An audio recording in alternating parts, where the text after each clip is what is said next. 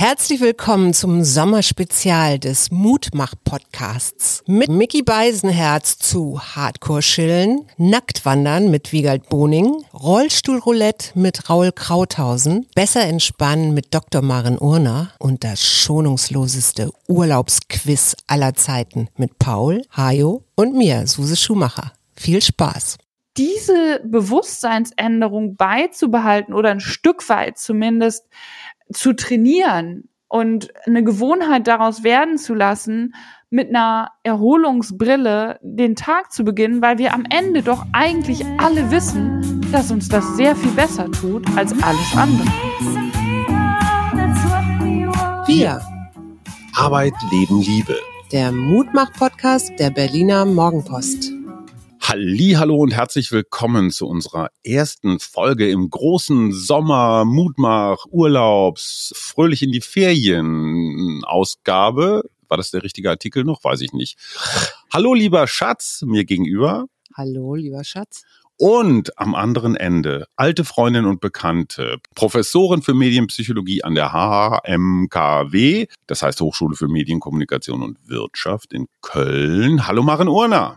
Hallo, hi und Suse. Warum eine Neurologin? Weil du nicht nur als Bestseller-Autorin, sondern auch als gefragte Ratgeberin überall in den Medien schon relativ bekannt bist. Du kennst eine Bitch, ein, ein richtiges Miststück, das jeder von uns bei sich trägt, das Gehirn. Wir möchten von dir wissen, was braucht das Hirn, beziehungsweise was braucht es nicht, um sich wirklich zu erholen? Weil ich sage das jetzt einfach nur mal so aus eigener Erfahrung der Stress vor dem Urlaub, so fertig werden, boah, und das will ich noch und früher dann noch Rennrad einpacken und so weiter.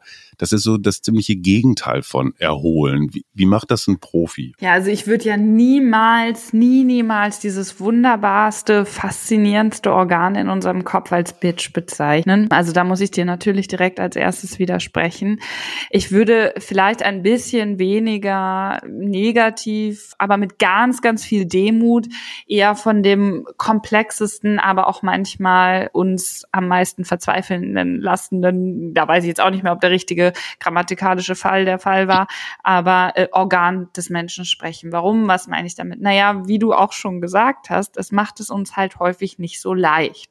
Aber, und das ist jetzt diese Portion Demut da, das macht's halt nicht, um uns zu ärgern sondern das macht es eigentlich, um uns am Leben zu halten. Und das liegt einfach summa summarum darum, dass dieses Gehirn in unserem Kopf, ich nenne es ja auch liebevoll immer unser Steinzeithirn, für eine Welt optimiert wurde, evolutionsbiologisch sich weiterentwickelt hat und so, die sehr weit von der Welt, in der wir heute so in Deutschland 2022 leben, entfernt ist.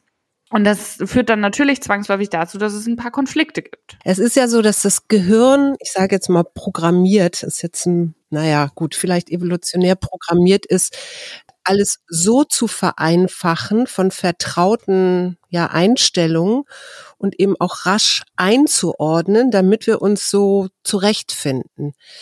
Aber das ist natürlich auch genau das Problem, wenn man in den Urlaub fahren will, in ein neues Land, was ja immer auch bedeutet, da kommt ein neues Abenteuer oder Dinge, die unberechenbar sind, oder? Jetzt kann ich die Antwort auf beide eure Fragen geben. Im Sinne von, was brauchen wir, damit wir nicht schon beim Packen verzweifeln?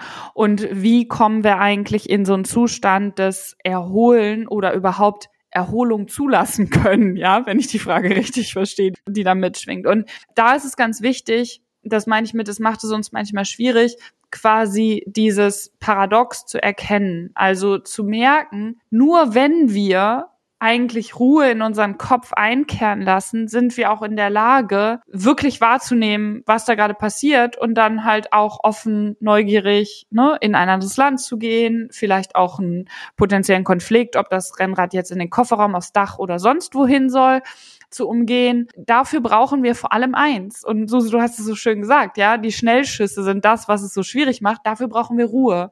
Und das ist ja quasi die Herausforderung oder das Gemeine, weil die haben wir ja gerade nicht. Und dann kommst du jetzt ja machen, ja toll, aber das ist doch genau das Problem. Ja, richtig. Aber es gibt halt auch Wege und Mittel.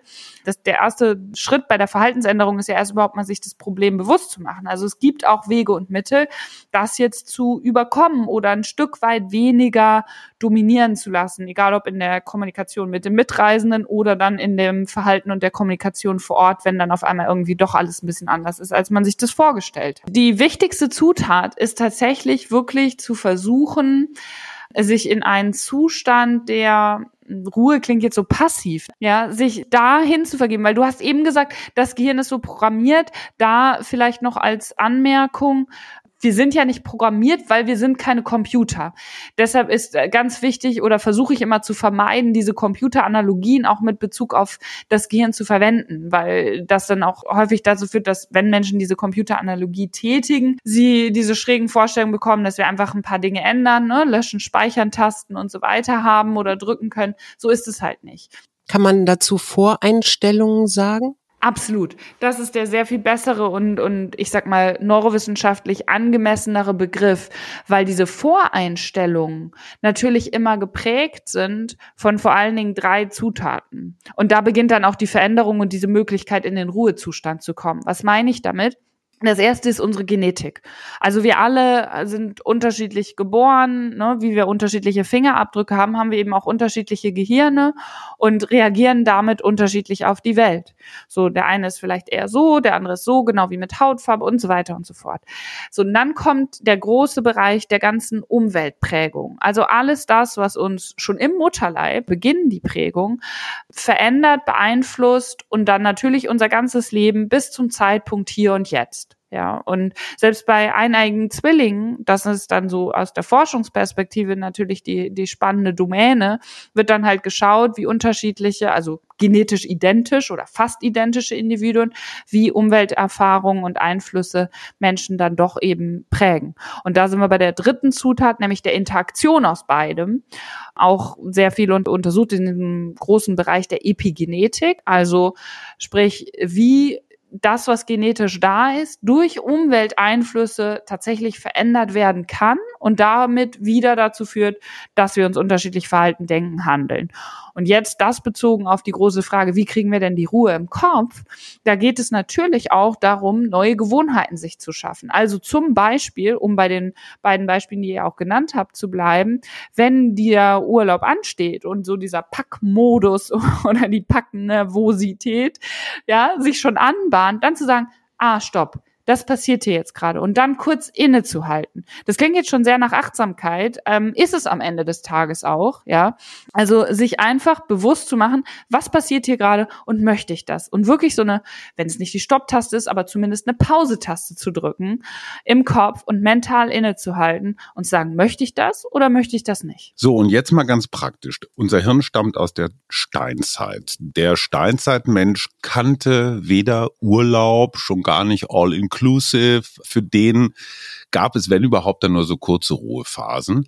Ich versuche jetzt mal einen Trick. Wenn es mir gelänge, zwischen dem Tag des Reisestartes und meinem letzten Aktivitätstag einen weiteren Tag der Ruhe, so eine Art Puffertag einzubauen. Also das ist jetzt, klingt ein bisschen unrealistisch, in meinem Leben auch eigentlich nicht denkbar.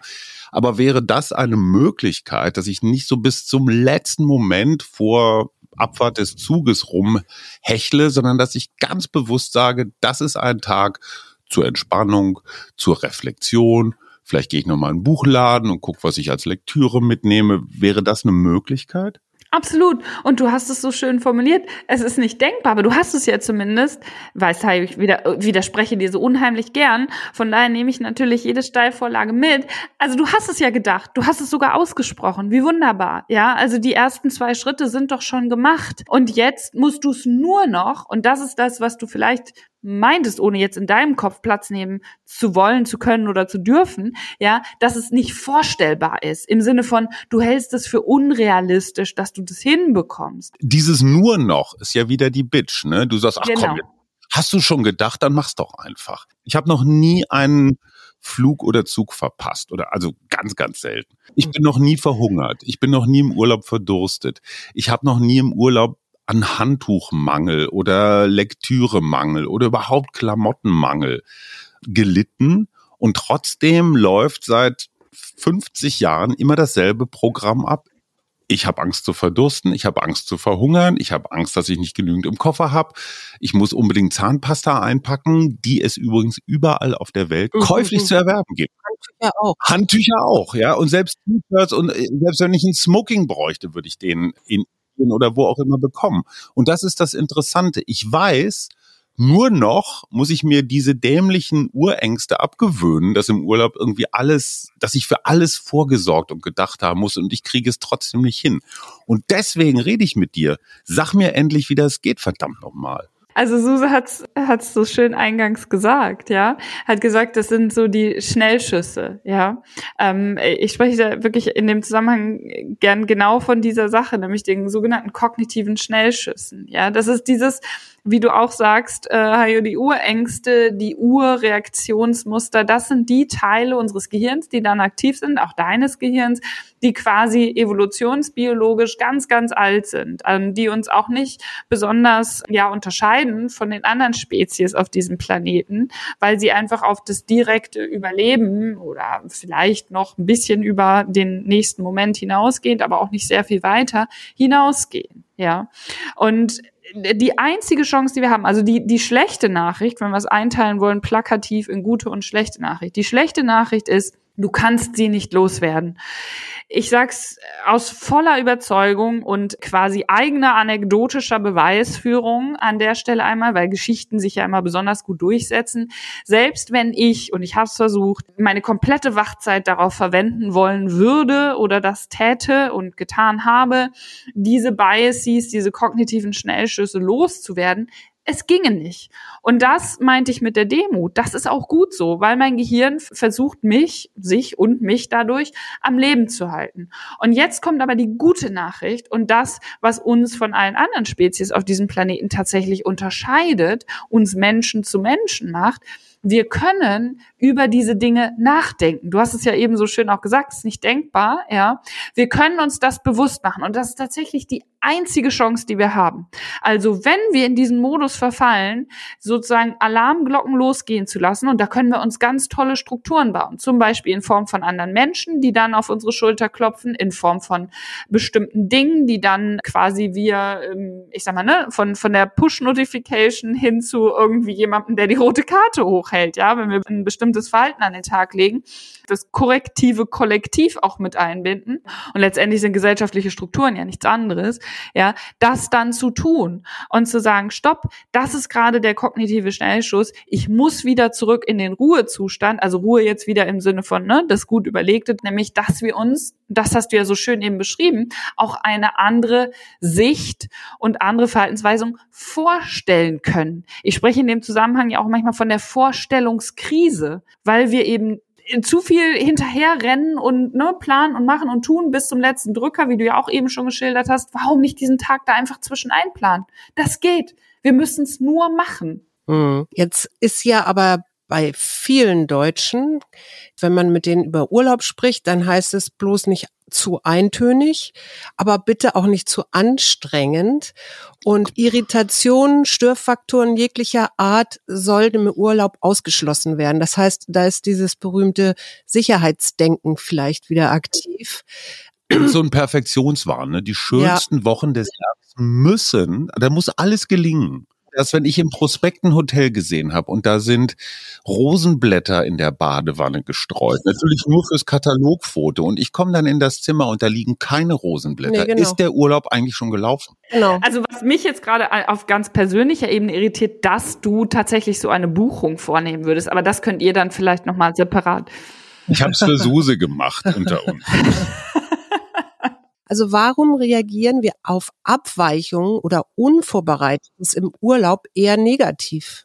Ja, da sprichst du den zweiten Mechanismus mit an, den unser Steinzeithirn mit sich bringt. Also den Negativitätsbias hatten wir ja gerade schon. Ne? Dieses, es könnte alles schiefgehen, Hajo hat so schön gesagt, ne? vom verpassten weiß ich nicht was bis hin zu der Zahnbürste, die nicht auffindbar ist und so weiter. Ja, also alles könnte potenziell schieflaufen. Unsere Vorliebe fürs Negative aufgrund unseres erstmal Überlebenszwangs, Drangs geht einher mit der grundlegenden Funktionsweise unseres Gehirns. Nämlich wie versucht es jetzt, das Überleben zu sichern? Naja, indem es Vorhersagen trifft. Also Vorhersagen darüber, was als nächstes passiert und dann natürlich auch guckt, wie groß ist die Abweichung, der sogenannte Prediction Error, wenn wir es hier mal wissenschaftlich englisch direkt das formulieren darf, äh, ja, der Vorhersagefehler. Also wie groß ist die Abweichung von dem, was dann eintritt? Und das habt ihr auch so schön geschildert, ne? Also bitte nicht zu abenteuerlich. Ja, also eigentlich wollen wir ja das Abenteuer, der Abenteuerurlaub, aber eigentlich wollen wir auch genau wissen, was passiert. Und es geht ja rein logisch natürlich gar nicht. Wissen wir ja auch, ist ja jetzt keine Raketenwissenschaft, ja. Aber trotzdem ist es genau das, was wir eigentlich oder was uns suggeriert wird, was wir suchen sollten. Und da bin ich bei einem entscheidenden wichtigen Punkt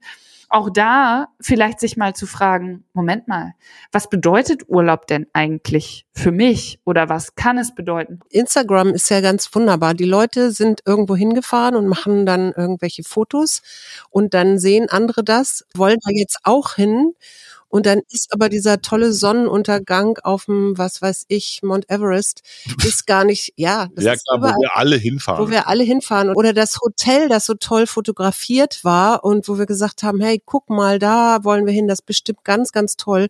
Da läuft dann die große Autostraße neben, nebenan oder die Mülltonnen stehen daneben. Kommt womöglich noch was ins Spiel, was ja auch äh, durch unsere Luxusgesellschaft, nenne ich das jetzt mal. Ja, und ähm, unsere Erwartungen. Ne? Und unsere Erwartungen. Also die Erwartungshaltung, also der Prediction Error, der Erwartungsfehler dann auch mit der, also wenn der Abgleich mit der Realität oder den Zuständen vor Ort, ja, stattfindet.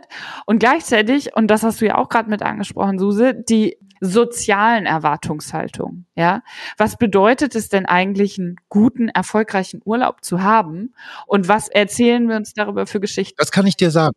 Was für dich ein guter, erfolgreicher Urlaub? Ein erfolgreicher Urlaub ist einer, wo ich Bilder gemacht habe, die ich dann bei der Rückkehr meinen Freunden zeigen.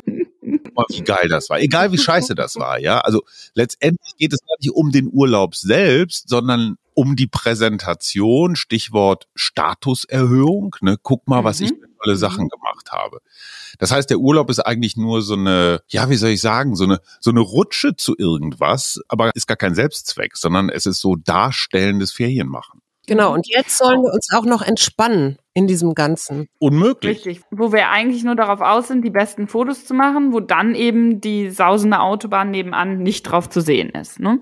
Also die eigentlich uns die ganze Stimmung vermisst hat. So. Und das ist ja der Punkt. Das meine ich auch mit Ruhe. Also sich zu fragen, ist es das wirklich? Also geht's mir wirklich darum? Und wenn ja, ist das das, was ich wirklich möchte?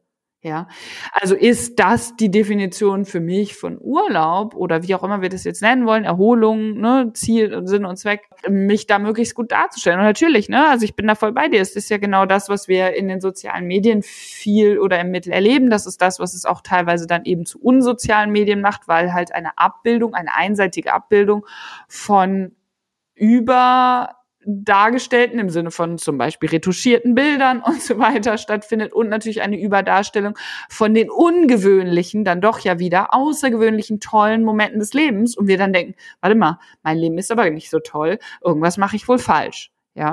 Und du hattest ja vorhin schon so einen ganz guten Hinweis, nämlich sich bewusst etwas zu machen. Und das ja. geht vielleicht auch schon los zu sagen, wie ist denn mein Alltag meinetwegen geprägt oder wie ist wie ist meine Persönlichkeit, mein Persönlichkeitsstil. Ne? Und wenn ich zum Beispiel als Persönlichkeit, also neugierig offen bin und auch in der Öffentlichkeit stehe, dann ist vielleicht genau das Kontrastprogramm viel besser für mich, um auch diese Erfahrung mal von Ruhe, von nicht immer produzieren müssen, da sein müssen, zu, zu absolvieren, sondern im Urlaub genau das, ja, Gegenteilige zu tun und vielleicht zu sagen, okay, ich gehe für mich alleine in ein Kloster und in ein Schweigeseminar oder sowas. Und poste da keine aufwendigen Fotorecherchen, Reportagen, wie auch immer. Genau das ist das, worauf ich hinaus wollte. Ne? Also sich wirklich ehrlich zu fragen, worum geht's mir wirklich? Ja, und was ist eigentlich das übergeordnete Ziel? Und das kann, Hajo, da bin ich voll bei dir, das kann ja manchmal erstmal undenkbar oder unvorstellbar sich anfühlen, weil es halt so weit weg ist von den eigenen und vor allem auch sozialen Erwartungshaltungen, was ein guter Urlaub, ein erfolgreicher Urlaub ist. Ja, aber da dann, ich sage jetzt mal blöd, Mut zur Lücke zu haben, Mut zur eigenen Bewusstseinsbildung und sich wirklich zu fragen, worum es einem geht. Mhm. Und da sind wir beim Punkt, jetzt zu meinen Learnings. Also ich entnehme dem Gespräch mit dir. Zuerst definiere ich mal ganz ehrlich, schonungslos und äh, ohne die Gedanken oder Erwartungen anderer mitzunehmen, was will ich wirklich? Das kann ich für diesen Sommer definieren beide unserer Söhne stehen an so einem Punkt, wo sie sich überlegen, wie geht's weiter. Der eine ist im letzten Schuljahr, der andere beendet seine Lehre und die entscheidende Frage ist, was ist jetzt so der nächste Schritt? Ne?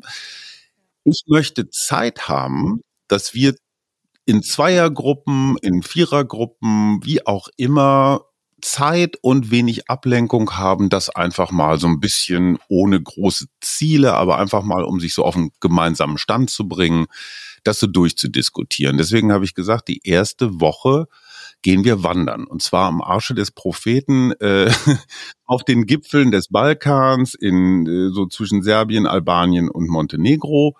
Da sind dann halt so, naja, vier, fünf Stunden laufen in schöner Landschaft. Dann kommt man in, irgendeinem, in irgendeiner Hütte an, wo auch nicht, wenn man Glück hat, auch kein WLAN ist. Und das haben wir konsensual beschlossen. Also die Jungs finden es auch okay, weil es gibt eine zweite Woche Strandurlaub, Halligalli und so weiter, was auch okay ist. Und ich glaube, das habe ich für meine Verhältnisse schon mal gar nicht so schlecht gelöst. Ja, und ihr habt offen ja anscheinend auch drüber gesprochen, wenn ich das richtig verstehe. Ne? Also Erwartungshaltungen ausgetauscht und auch klar kommuniziert, was euch jeweils wirklich wichtig ist. Und wir korrumpieren praktisch durch die zweite Woche Strandleben äh, die Jungs so, dass sie die erste durchaus auch mitmachen. Zweite Erkenntnis, und das kann mhm. Suse aus leidvoller Erfahrung bestätigen und du als ausdauernde Läuferin kennst das ja auch. Ich habe den Urlaub immer auch als so eine Art ja, da kann ich mich endlich mal auf irgendeinen Wettkampf. Der ganze Kofferraum war voll mit Sportzeug. Das bedeutet erstens, ich nehme irre viel Druck mit. Die Familie hat keinen Platz mehr im Auto? Ich habe ein so schönes Bild vor Augen gerade. Inzwischen bin ich so weit, ich nehme mir nichts mehr vor. Ich schreibe keine Bücher, ich schreibe keine Kolumnen, ich schreibe überhaupt nichts. Ich lese nicht mal deine Kolumnen in der Frankfurter Rundschau.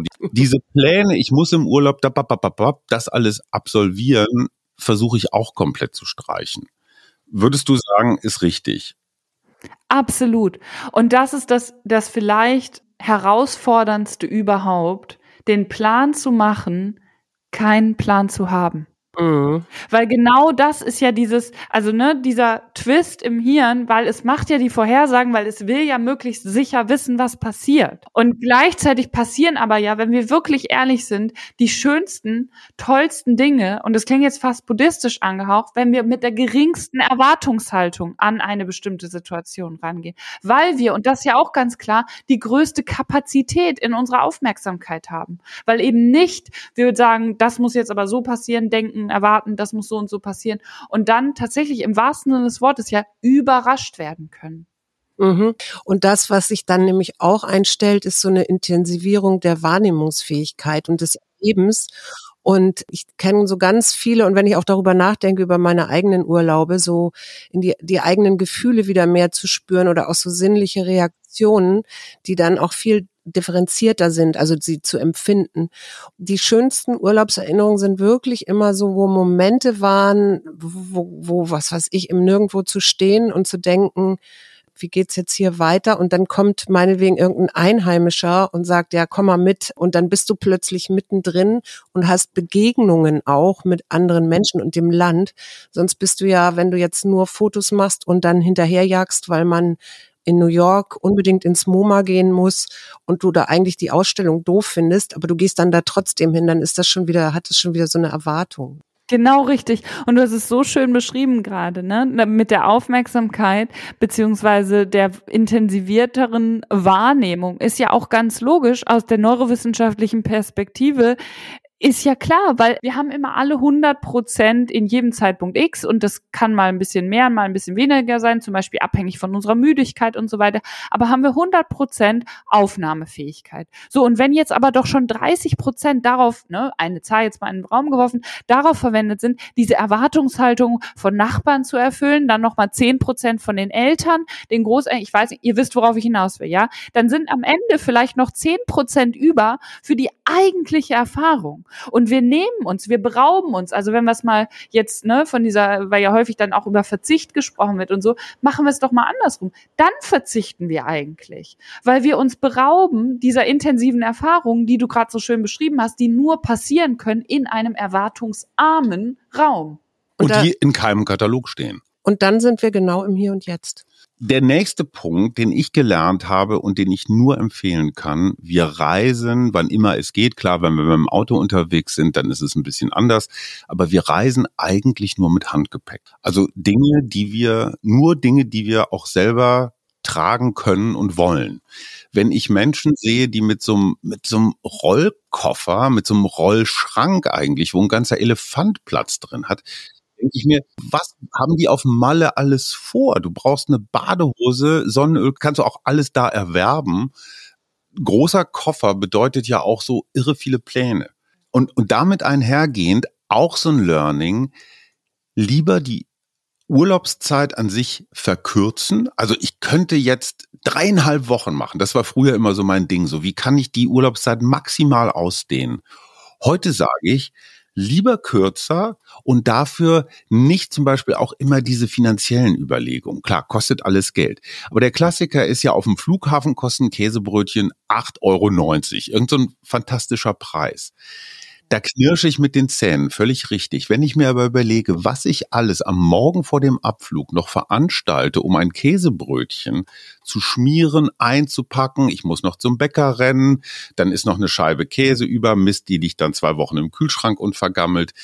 Die 8,90 Euro, so unfassbar teuer das auch ist, sind für mich inzwischen besser investiertes Geld als dieser Versuch, ich muss es alles möglichst billig machen und dafür verkürze ich dann meine Urlaubszeit. Ja. Und den Erholungsfaktor, wenn es um den dann auch geht am Ende des Tages, ne? So die finanziellen Überlegungen, die können einen im Urlaub ja echt quälen, ne? Und ich versuche die irgendwie runterzukriegen und sage, ey komm, die Zahnpasta, ja, die kostet im Strandshop einen Euro mehr, ja, drauf geschissen. Jetzt möchte ich mit dir aber, Maren, auch noch eine Sache klären, die ja auch viele Leute denken. Die denken ja, okay, jetzt habe ich endlich Urlaub. Jetzt kann ich mich endlich entspannen. Und dann kommen sie wieder und die Studien sprechen ja, glaube ich, eher so, dass diese Erholungs-, Entspannungsphase Phase relativ schnell wieder zu Ende ist, oder? Ja, und da sind wir beim nächsten Punkt der Bewusstseinsbildung. Mein Slogan ist ja, alles beginnt in unserem Kopf. Und nur weil ich eben aus äh, leidenschaftliche Neurowissenschaftlerin bin und natürlich für dieses Gehirn in unserem Kopf, da jetzt mal plakativ werben möchte, sondern auch weil ich wirklich grundlegend davon überzeugt bin, dass am Anfang und tatsächlich auch am Ende des Tages sehr, sehr vieles, und ich komme nochmal auf das Beispiel, was du selbst gedacht hast, äh, gesagt hast, die Denkbarkeit, die Vorstellbarkeit in unserem Kopf beginnt. Ja, also wie schaue ich mit meinem mentalen Auge oder wie auch immer wir es nennen wollen, auf die Dinge. Und genau das, was du sagst, ne, dann kommt man häufig wieder aus dem Urlaub und sagt so, ja, und da waren alle Leute freundlich und dann ist mit einem Lächeln durch die Welt gegangen und diese Leichtigkeit, die will ich mir jetzt auf jeden Fall bewahren. Und dann kommt man zurück nach Ostwestfalen-Lippe und wenn man da irgendwie lächelt, naja, dann wird man schon fast in der Zwangsjacke abgeschleppt, ja. Also es geht ja dann auch nicht lange gut, weil man muss sich ja wieder anpassen, so. Und das ist halt der Punkt. Also schaffen wir es, diese Bewusstseinsänderung, und das meine ich jetzt nicht, ne, hier rosarote Brille und wir müssen uns alle an den Händen halten und dann wird's gut. Aber schaffen wir es nicht, als so fortschrittliche Menschheit, die mit Smartphones durch die Welt läuft, auf den Mond fliegt und Impfstoffe in, innerhalb von wenigen Monaten neu entwickelt, uns diese Bewusstseinsänderung beizubehalten oder ein Stück weit zumindest zu trainieren und eine Gewohnheit daraus werden zu lassen, mit einer Erholungsbrille den Tag zu beginnen, weil wir am Ende doch eigentlich alle wissen, dass uns das sehr viel besser tut als alles andere. Maren, wie machst du denn eigentlich Urlaub? Weil du bist ja viel unterwegs, du bist schwer gefragt, man sieht dich in Talkshows. Ich habe ja sowas, so ein Pendant hier zu Hause auch. Wo machst du Urlaub? Wo kannst du mal entspannen? Dein Gehirn. Ostwestfalen-Lippe. Nicht, nicht in Ostwestfalen-Lippe. Also ich komme aus Ostwestfalen-Lippe. Ich brauche ganz viel Natur. Und das habt ihr eben so schön geschildert, ja. Also, und das war tatsächlich auch für mich, und ich glaube auch nicht, ich hoffe, dass er nicht abgeschlossen ist. Das ist nach wie vor ein Prozess, das mir einzugestehen und auch den Menschen, mit denen ich dann unterwegs bin und reise und zu schauen, mit wem möchte ich eigentlich wie, wo, wann, in welchem Kontext unterwegs sein. Das ist ja ein riesiger Luxus, ja. Also das erstmal als Luxus zu begreifen und nicht zu sagen, wir haben die perfekten gestreiften Unterhosen dabei, so, sondern zu sagen, das ist doch ein Luxus, dass wir gemeinsam Zeit irgendwie frei gestalten können. Und und das dann eben in der Natur zu tun, möglichst nicht ohne Erwartungshaltung, aber Erwartungshaltung, die nicht anderer fremder Natur geschuldet sind und quasi so ein bisschen so unser Gehirn irgendwie entführen wollen, sondern den Menschen äh, zuzuordnen sind, die halt sagen, wir machen uns hier gemeinsam auf die Reise, also kommen ja auch so, so sprachliche Ausdrücke zum Tragen. Und um es ganz konkret runterbrechen zu können, in der Natur, in Bewegung, mit Menschen, die ich gern mag und die mich gern mögen. Und dann ist eigentlich alles gut. Kannst du deine Natur definieren? Also ist das eher so Berg oder ist das eher so Wiese oder eher Strand? Ich war lange ein Strandmensch. Also meine Eltern haben da eine sehr weise Entscheidung. Also Strand jetzt nicht im Sinne von hinlegen und ausruhen, natürlich nicht, aber im Sinne von bewegen am Meer, haben ja in sehr weiser Voraussicht mich Maren genannt, was ja irgendwie die das Meer liebt heißt. Ne? Also dieses Mare steckt da ja drin, das, das wussten die anscheinend. Oder das hat mich so verändert. Ne? Umwelt weiß ich jetzt auch nicht genau und Erwartungshaltung. Und dann sind äh, kleine Fun-Story an der Stelle sind wir, als ich neun war, das erste Mal in die Schweiz gefahren, in die Berge. Und ich habe so protestiert und habe gesagt, ich will ans Meer, was das Ding jetzt für eine bescheuerte Idee sei. Und zum Thema Erwartungshaltung, ja, weil ich dachte einfach, Berge, wie furchtbar langweilig. Und ich habe sie geliebt. Und ich bin mit meinem Papa da hoch und runter gelaufen und äh, habe den ersten 3000 Meter Berg erklommen. Das ist irre, dieses am Gipfelkreuz stehen. Das genau, genau. Ne? Also dieses und dann auch wirklich zu merken, ja, genau, das ist Glück. So, das ist Dankbarkeit und Glück und und das zu erfahren, das das was ich meinte mit der die Bewegung draußen in der Natur mit anderen Menschen, die einem gut tun und denen man gut tut. Ähm, und dann habe ich gemerkt, wow, Berge sind auch ganz cool.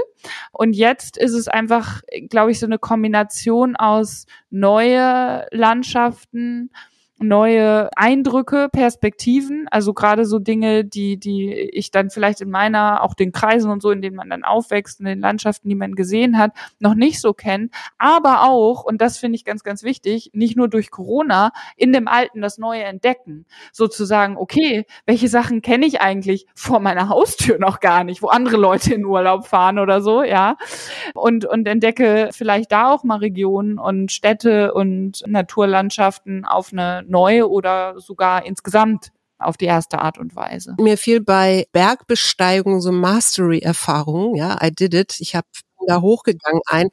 Aber für mich ist ja die Bewegung das eine. Und Urlaub sollte auf jeden Fall auch Bewegung haben und nicht nur Strandliege. Aber die Entspannung gibt's ja auch. Und klar, man kann sich auch beim Laufen oder Wandern entspannen.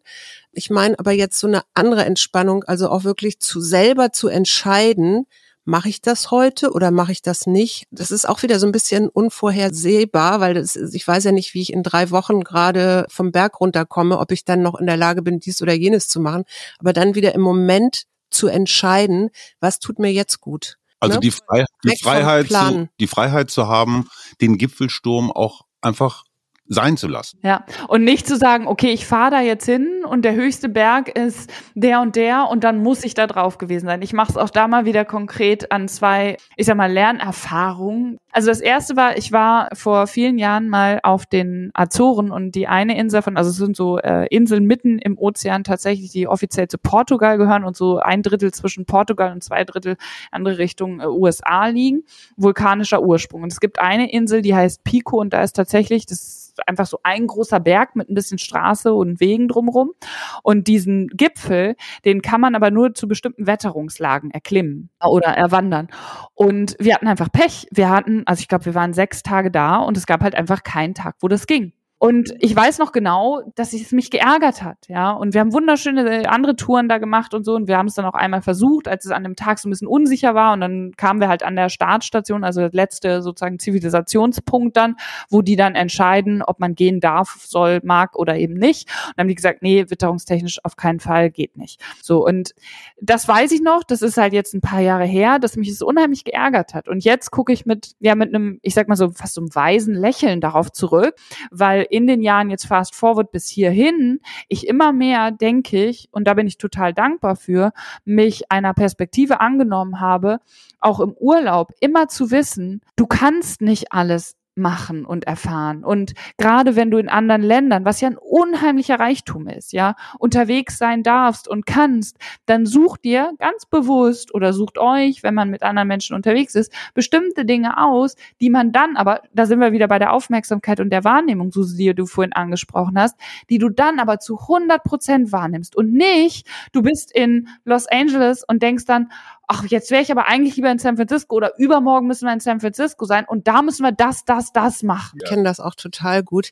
Ich habe noch eine andere äh, Idee, nämlich für Menschen, die jetzt sagen, ja, ach, was soll ich da so weit wegfahren oder so? Also umwelttechnisch ist das auch nicht so gesund. Zu Hause zu bleiben, in Balkonien sozusagen. Oh, da kommen wir gleich, habe ich auch noch was zu. Und, ja. und da sich wirklich mal hinzusetzen, in die Stille in, in sich hineinzulauschen und was weiß ich, natürlich klar, der, jetzt habe ich Urlaub, der Kalender ist leer, es sind keinerlei Verpflichtungen da drin.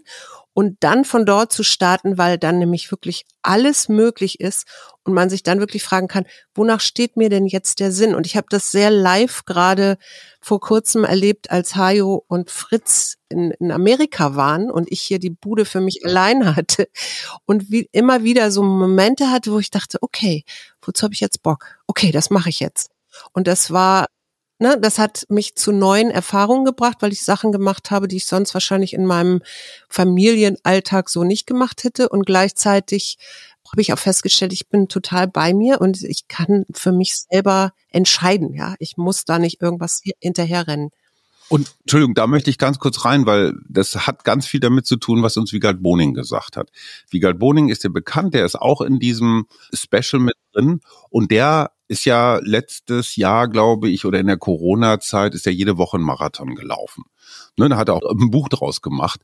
Und der macht jeden Tag irgend sowas. Mal schwimmt er irgendwo eine Stunde, dann läuft er irgendwo eine Stunde, dann fährt er Kajak, weiß der Geier was. Und der sagt, ich versuche mir jeden Tag eine Stunde Urlaub zu genehmigen. Und das klassische Konzept, ich arbeite mich so runter, dass ich total fertig bin, drei Wochen auftanken, um mich dann wieder runter zu rocken. Am besten das, noch mit einer Fernreise. Zeitumstellung und Klimaumstellung und, und Montezumas Rache und so weiter. Und, und Wiegald, und ich finde das sehr, sehr weise, der sagt, eigentlich ist mein Ziel, dass ich gar keinen Urlaub mehr brauche, weil dieses Konzept von rauf und runter eigentlich nicht gesund ist oder auch mir nicht entgegenkommt. Ich versuche jeden Tag Urlaub zu machen. Ja, und es kommt dem, jetzt mache ich es noch größer, es kommt dem menschlichen Dasein nicht entgegen. Was meine ich damit? Also da haben wir eben im Prinzip auch schon ganz viel drüber gesprochen. Diese Frage des, worum geht's eigentlich wirklich? Was ist denn so Sinn und Zweck, um das jetzt mal wirklich ganz, ganz groß aufzumachen, meines eigenen kleinen Lebens so, ja. Und wie kann ich das besonders gut gestalten? Da sind wir bei diesen ganz vielen Erwartungshaltungen, denen, wie ich es auch nenne, Geschichten, die wir uns erzählen, den Narrativen, wie es ja jetzt auch mittlerweile gar nicht mehr so neu, ne, in Neudeutsch dann ja häufig heißt. Ja, und da sind wir bei den Plakaten, den Prospekten, den digitalen Anzeigen oder was auch immer mit den Rosenblättern und so weiter. Und genau wie du es gerade schön geschildert hast, ne, dann muss alles passieren, aber eigentlich bitte auch nicht zu wild, ne, so alles das, was wir vorhin hatten. Ist das denn wirklich das, was unser, jetzt spricht wieder Neurowissenschaft, Hirn braucht, um gesund und glücklich zu leben? Nein weil wir natürlich längst wissen aus Studien um Studien, dass unser Gehirn, und das war das, was ich vorhin so ein bisschen auch mit dieser Ruhe meinte und der Bewusstseins, ja, Wahrnehmung, und das, Suse, was du geschildert hast mit der Erfahrung, die du dann äh, letztlich machen durftest, ja, wenn wir ehrlich zu uns sind, dann wissen wir das ja auch. Und wie gesagt, Studium, Studie zeigt uns das. Das, was unser Gehirn vor allem braucht, ist natürlich auf der einen Seite Routinen und eben auch Routinen im Sinne von einer gewissen Stabilität, einem Gleichgewicht, aber auch eben, um dann in der Lage sein, andere und neue Dinge zu entdecken. Und das, was wir aber schaffen, ist uns eine Entschuldigung für diesen plakativen Begriff, aber Leistungsgesellschaft, in der wir uns die Geschichte erzählen, dass Urlaub und Dasein halt genau so funktioniert. Das Gegenteil ist aber der Fall. Und äh, das ist total spannend, weil wenn wir dann auch drauf schauen mit der Frage, wer ist eigentlich wirklich Erfolg reich im Sinne von ein gesundes, glückliches Leben zu haben, das sind halt die Menschen, die genau so ihren Alltag strukturieren. Und da können wir sogar auch jemanden wie Warren Buffett dazu nehmen, der seinen Kalender, also der ist ja erfolgreich in beiden Welten quasi, ja, dann einfach mal ein Tag steht dann da halt Haircutter Day. Ja, habe ich letztlich gerade einen interessanten Artikel zu gelesen, ne, weil es ja dann immer so heißt, was muss man tun, um wirklich erfolgreich zu sein? Das wissen diese Menschen. Das Hirn braucht diese Umschaltphasen. Das Hirn braucht die Phasen, wo es nicht in High Alert und Unsicherheit und ne, jetzt noch einen draufsetzen ist und dann drei Wochen Urlaub zum Entspannen. Das wissen wir auch alles, die Studien, die uns zeigen, dann werden die Leute krank. Naja, natürlich, weil dann holt sich dieser ausgelaugte Körper die Erholung, die er eigentlich schon seit sechs Monaten braucht. Ja. Das heißt, wir müssen doch dahin kommen, uns eine Gesellschaft zu schaffen und auch Strukturen und Erwartungshaltungen, die mehr das fördern und nicht dieses ja mittlerweile aus meiner Sicht alte Narrativ von jo drei Wochen Spaß und Superurlaub und der Rest arbeite halt so viel, dass du umfällst. Ich mhm. will jetzt nicht das Riesenfass aufmachen, aber das bedeutet schon auch ein bisschen den Kapitalismus abzuschaffen. Ja. Mir fällt dazu immer dieser Satz ein, Seele baumeln lassen. Sagen wir Hirn baumeln lassen, da bin ich dabei. Nee, ich wollte es wirklich größer machen, weil es geht ja nicht nur um das Gehirn, es geht ja auch um die Regenerationsfähigkeit des Körpers. Und die wird, und dann bin ich dann wieder beim Gehirn, natürlich durch die innere Einstellung beeinflusst, so wie wir eben mit dem Gehirn auch unser vegetatives Nervensystem und, und, und beeinflussen können. Deswegen mag ich dieses Seele baumeln lassen eigentlich ganz gerne, weil das gibt es ja auch noch oder die Psyche, nenn es die Psyche, wie auch immer. Für mich ist es die Seele. Und dieses Baumeln lassen, finde ich, trifft dieses, ich bin einfach da. Diese Affen, die sich so an einem Arm so am Ast. Faultier meint. Ein Faultiere sind viel zu faul. drei, drei Punkte noch, die ich noch gelernt habe, die ich loswerden will. Das erste ist, unterwegs idealerweise keine Fotos machen. Weil dieses, ich will alles festhalten, um es zu Hause zu zeigen, unheimlicher Stress. Ich will seit Jahren, ich bin wirklich, ich kann ganz gut schreiben, aber malen, zeichnen ist so mein, mein absolutes, kann ich nicht. Das ist mein großes Ziel. Wenn ich wirklich einen Moment habe, der mir wichtig ist, dann habe ich ein Notizbuch dabei und kann es zumindest mal so ein paar Minuten skizzieren dann weiß ich, dass ich es wirklich für mich festhalten will. Wenn das Fotografieren aus der Motivation heraus entsteht, wie du gerade geschildert hast, ne, ich muss das zu Hause zeigen und dann am besten auch noch das Fotobuch zwei Wochen später, damit ich dann beim nächsten Familienbesuch und die Social Media Posts werden extra und da kommen die Filter drüber und dann das. Wenn aber, und das kann ja auch sein, Teil meines Seele baumeln Lassens, und ähm, das ist was sehr Besonderes, wenn ich den Begriff Seele benutze, ja, aber um bei dem Bild zu bleiben, was, was wir da eben gezeichnet haben, wenn ein Teil davon für mich bedeutet, zum Beispiel die Muße zu nehmen und zu fotografieren und bewusst Momente einzufangen, weil das Teil davon ist, so wie für andere den Berggipfel zu erklimmen, dann kann das natürlich eine ganz legitime äh, Urlaubs- oder auch Lebensbeschäftigung sein. Das war mir nur gerade wichtig. Du hast es gerade schon gesagt, Social Media, was ich inzwischen auch mache und ich, ich wundere mich immer bei Kollegen, die wirklich von morgens bis abends jeden Urlaubstag im Stundenrhythmus dokumentieren. Es wird mich wuschig machen. Ich melde mich wirklich ganz aktiv ab und sage, was weiß ich, meiner, meiner Twitter-Gefolgschaft, so Leute, jetzt ist hier mal zwei Wochen gar nichts. Und das tut mir total gut. Und dazu gehört was anderes. Da würdest du als Neurologin allerdings wahrscheinlich ein bisschen die Augenbrauen heben. Ich muss zu Hause alles fertig haben. Suse kann es dir bestätigen. Ich ja. sitze hier jede Nacht, bis schon fast die Sonne wieder kommt. Einfach nur, um alles das zu erledigen, was ich auf dem Zettel habe. Diese elende To-Do-Listen, die man so schiebt, um das loszuwerden. Wenn ich die Gelassenheit noch hätte, auch Sachen unfertig zu lassen, weil ich die auch in zwei Wochen noch machen kann. Das wäre schön, aber das ist also mein persönlicher Fetisch. Ich will einen leeren Schreibtisch und ein leeres Mailfach und eine leere To-Do-Liste, da bin ich noch nicht so weit. Hilft das dem Hirn, solche Symbole von zu Hause ist alles gut? Also aus persönlicher Sicht sympathisiere ich mit dir, weil ich das von mir selbst kenne. Diesen Aufgeräumtheitsstatus, ne, manchmal auch so ein bisschen liebevoll als OCD, also Obsessive Compulsive Disorder, so eine Zwangsstörung, das ist natürlich, damit ist nicht zu Spaß. Das hilft tatsächlich, weil dieses Gefühl, also wenn für dich eine wichtige oder Menschen wie dich und mich eine wichtige Grundlage, um das dann zuzulassen, ist, aufgeräumt zu haben, dann ist das wichtig und richtig. Und dann äh, Stichwort Kommunikation, wenn es dann Menschen im direkten persönlichen Umfeld gibt, für die das halt anders ist, müssen wir natürlich darüber reden, weil sonst entsteht wiederum der Konflikt. Dann ist es nicht um die gestreifte Unterhose oder die Zahnpasta, sondern darum, ob man das denn jetzt wirklich auch noch machen muss und ob die Wohnung perfekt aufgeräumt und geputzt sein muss, wenn man doch nach weiß nicht, wie viele Tagen wiederkommen, da eh Staub liegt so, ja. Also dann ne, besteht ja ein Teil der Herausforderung oder der Aufgabe, um es äh, konstruktiv zu formulieren, sowas einfach zu klären, weil das wird sich nicht ändern.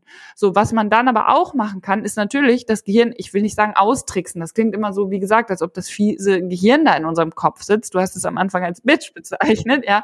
Aber zu sagen, was ist denn für mich der Aufgeräumtheitszustand? Ist das wirklich, dass ich alles, alles, ne, was irgendwie für mich bis heute dazugehört, ja, oder ist das Ziel eigentlich ein anderes? Kann ich eine Redefinition quasi von dem Zielzustand erreichen. Wie mit, mit Meilenstein. Ich meine, du, du kennst das als Ausdauersportler. Mit, da sage ich auch nicht, ich laufe jetzt 42,195 Kilometer, sondern ich laufe 4 mal 10 plus 2,194 oder sowas. Je nach Psyche stellt man sich da ja unterschiedliche Intervalle ein. Und genau so kann man sich da halt auch Intervalle einstellen. Das Gespräch mit dir hat schon einen sehr praktischen Effekt auf mich, weil es gibt noch ein paar Sachen, die ich wirklich auch Ende des Urlaubs erledigen kann. Und ich habe jetzt gerade, gerade beschlossen, durch das Gespräch mit dir, einen Ordner auf meinen Computerschreibtisch zu legen, so, das machst du in Ruhe nach Rückkehr. Dann auch schneller, dann wird's auch besser, dann wird dieser Vorurlaubsdruck weniger und damit wir alle gelungene Ferien haben, machen wir jetzt hier einfach einen Punkt. Ja, wir schenken uns gegenseitig Zeit. Natürlich schenken wir uns Sympathie. Wir dir ganz besonders. Ja. Liebe Professor Maren Urner, die Neurologin der Seelen und Herzen. Schön, dass du dir die Zeit genommen hast, mein Liebe. Es war mir eine große Freude, mit euch zu sprechen, wie immer. Ich Danke auch von mir. Und nach dem Urlaub hören wir uns wieder. Dann bin ich nämlich sehr gespannt, was du jetzt erlebt hast in deinem Urlaub. Tschüss. Bis bald. Arbeit, Leben, Liebe. Der Mutmach-Podcast der Berliner Morgenpost.